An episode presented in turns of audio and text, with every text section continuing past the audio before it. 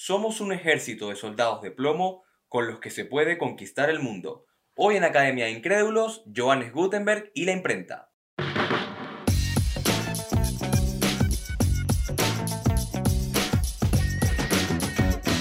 Esto es Academia de Incrédulos. Hola, hola, ¿qué tal? Bienvenidos a un nuevo episodio de Academia de Incrédulos. Como siempre, es un verdadero honor y placer que estén aquí acompañándome. Antes de comenzar el día de hoy, lo primero que quiero hacer es pedir disculpas por el tiempo que estuvimos alejados del canal. Fue aproximadamente un mes por motivos ajenos a mi voluntad, pero ya a partir de hoy estamos retomando nuestra frecuencia habitual de un video, de un episodio por semana. Así que las disculpas del caso espero que se mantengan aquí junto a nosotros. Como siempre en la conducción, un servidor Yanio Marcano y en edición y montaje Vicente Ramírez. Eh, el día de hoy quise hablar sobre Johannes Gutenberg y la imprenta. Es un episodio que por supuesto fue de los primeros que se nos ocurrió a la hora de hacer nuestra lista de episodios por hacer. Pero quise hacerlo hoy porque tenía bastante tiempo sin hacer un episodio relacionado a ese abismo que se encuentra entre, la entre el fin de la Edad Media y el comienzo de la modernidad. Y considero que junto al descubrimiento de América y junto a la caída de Constantinopla, em, el invento de la imprenta por parte de Gutenberg puede ser uno de los grandes acontecimientos bisagras que separó estas dos épocas.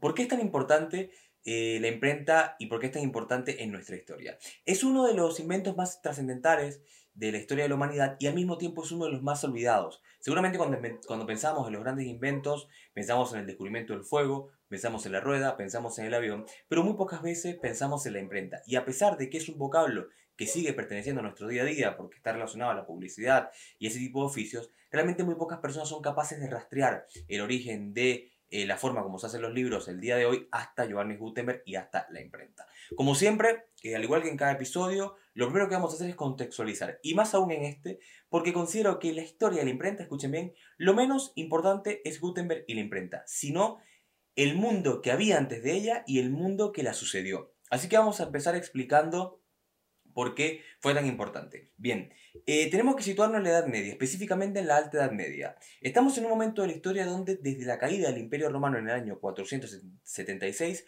hay un declive muy sostenido y muy pronunciado en la difusión del conocimiento y del saber.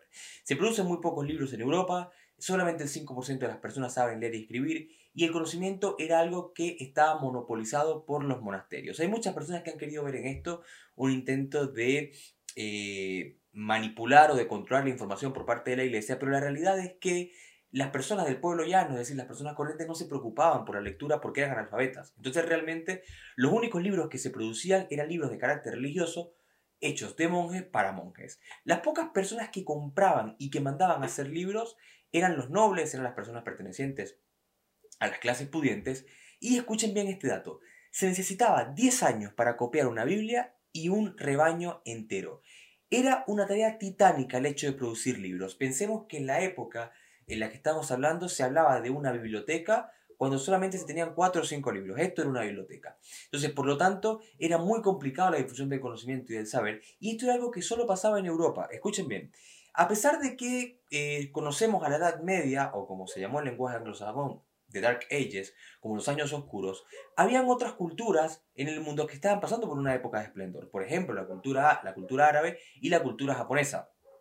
Incluso hay que decir que la imprenta de tipos móviles de Gutenberg no fue la primera en la historia. Hubo un intento antes eh, por ejemplo, se conoce un amuleto budista del año 768 después de Cristo, mandado a hacer por la emperatriz Chotoku de Japón, que utilizó un sistema parecido. El problema fue que en Japón no funcionó porque por la cantidad de caracteres que tenía su alfabeto era imposible realizar impresiones en masa de este tipo. Pero bien, ¿qué es lo que va a suceder? Que hacia el año 1000, mejor dicho, hacia el año 900 con el nacimiento de Carolingio, hacia el año 1000 con la aparición de las escuelas catedralicias y hacia el año 1200 con la aparición de las universidades en Europa, empieza un clima de cambio social y empieza a haber mucha más gente que no solamente sabe leer y escribir, sino que se preocupa por empezar a saber. Y por supuesto que ya se hacía insostenible la forma en la cual se copiaban y se hacían los libros y era imperante y necesario que apareciera en la historia un método que permitiera que los libros fueran hechos de una manera más rápida y de una forma más eficaz. Y es en este momento en la historia donde hace el año 1400 nace Johannes Gutenberg. Que por cierto, su verdadero apellido no era Gutenberg, era Gainsfleisch, que significa carne, carne de ganso. Decidió usar Gutenberg, nos imaginamos que es porque en la época también existía el bullying o algo parecido, pero la realidad es que nace en Maguncia, un principado alemán, hacia el año 1400, eh, y de su vida se conoce más bien poco. Sabemos de que fue hijo de un orfebre, sabemos que fue orfebre sabemos que trabajó como herrero personal del obispo de la ciudad. Por lo tanto, eh, se supone que Gutenberg era muy bueno en lo que hacía. De ahí se le perdemos un poco el rastro y lo encontramos en el año 1434, a la edad de 34-35 años, trabajando como orfebre y como platero en Estraburgo. En esta época, por cierto, Gutenberg se ve envuelto en dos disputas legales. Una por ciertos procedimientos ocultos en la materia de orfebrería. Recordemos que la alquimia era algo que interesaba mucho a los orfebres de la época. Y otro porque, escuchen bien, una dama dijo que Gutenberg rompió una promesa de matrimonio y lo demandó por esto. Así que con esto nos podemos hacer una idea de lo que era el carácter del personaje. Bien, Gutenberg fue un hombre de negocios toda la vida, no solamente durante su proceso en el que estuvo involucrado con la imprenta, ya que hacia 1437 inventó un sistema para pulir piedras preciosas, piedras preciosas y también se encargó de fundar una especie de empresa en la cual vendía espejos a los peregrinos que peregrinaban, valga la redundancia, por Europa. Pero el momento clave de su vida es hacia el año 1449, donde empieza a trabajar en esta idea de lo que iba a ser la imprenta y decide pedirle un préstamo a Johann Fust. Eh, resulta que eh, le pide el préstamo a Fust y juntos van a publicar El Misal de Constanza, que es el primer libro publicado en una imprenta de tipos móviles. Ahora bien, ¿cómo convenció eh, Gutenberg a este señor tan acaudalado, Johannes Fuchs, de que financiara su proyecto, porque Gutenberg no tenía el dinero suficiente. Bueno, básicamente vamos a decir en este momento cómo funcionaba la imprenta. Lo que hizo Gutenberg fue usar una prensa vinícola, con la cual se hacían vinos, y adaptarla a eh, lo que querían un sistema de grabados. La imprenta funcionaba con moldes de madera que luego eran rellenados con plomo y que eh, iban produciendo los caracteres necesarios según el alfabeto latino. Em, pensemos que lo que hacían era que producían cada uno de los caracteres del alfabeto y luego los unían mediante un soporte o una plancha, que lo que hacían eran con ellos formar oraciones, párrafos o páginas y que luego con la prensa lo pisaban y quedaba grabado en el papel. Era lógicamente mucho más sencillo que el proceso de copiado manual que, como digo, podía durar hasta 10 años. La promesa que hizo Gutenberg a Fust fue que podía reducir a la mitad el tiempo en el cual se copiaba un libro. Y a pesar de que esto fue verdad, lo que nunca calculó Gutenberg fue el tiempo que le iba a tomar poner en marcha eh, la imprenta de forma funcional. Resulta que hacia 1452 empieza a producir su Biblia, lo que iba a ser el primer libro producido a gran escala, pero se le acaba el dinero y le pide más dinero a Fust. Y Fust decide prestarle más dinero, pero si ahora entra como socio em, en el proyecto. Tiempo más tarde también se le vuelve a acabar el dinero y Fust le dice ahora que no le va a prestar más dinero. Em, y Gutenberg sale del proyecto. Esto es muy interesante porque también es muy poco sabido en la historia de la imprenta. Que Gutenberg sale del proyecto y tuvo que empezar a ganarse la vida eh, vendiendo el secreto de la imprenta en otros lados para poder subsistir.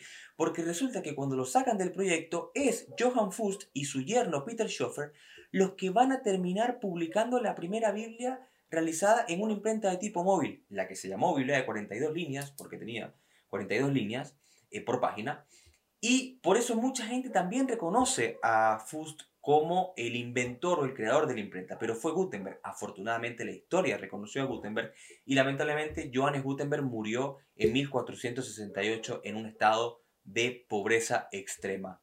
Eh, esto resulta eh, digno de una reflexión porque habría que pensar si Gutenberg hubiese preferido eh, terminar su proyecto él en vida, pero no ser reconocido en la historia, o lo que le paró el destino, que a pesar de que no fue el quien terminó publicando la famosa Biblia, que fue reconocida como Biblia de Gutenberg, paradójicamente, pero al final, al final ser, se reconoció la historia como lo que fue como uno de los grandes inventores de la historia de la humanidad. Ahora bien, ¿por qué fue tan importante la imprenta y cuáles fueron los cambios que produjo? Bueno, eh, fue la responsable directa, yo diría indirecta, de las dos grandes revoluciones intelectuales que sucedieron en Europa en los siglos venideros, como fueron la Reforma Protestante de Lutero en materia religiosa y la Revolución Francesa en materia social y política eh, siglos más tarde. Pensemos que fue un invento tan revolucionario y tan explosivo que unos 50 años después ya había unas 1700 imprentas en 300 ciudades. Inmediatamente el modelo de Gutenberg se empezó a copiar por toda Europa, pero lo interesante de esto es que ya para esa época todo el mundo sabía que este maravilloso invento había sido eh, obra de un artesano alemán llamado Johannes Gutenberg. También lo, interesante de esto fue que agarró a los poderes establecidos fuera de base, porque eh, la iglesia pensemos de que eh, no le interesaba que todo el mundo pudiese interpretar las Sagradas Escrituras por sí misma y prohibió que las personas pudieran leer las Biblias por ellos mismos sin la intercesión de un sacerdote y sacó el Index Libortum Prohibitorum, el índice de libros prohibidos con los cuales la iglesia trataba de controlar qué se podía leer y qué no.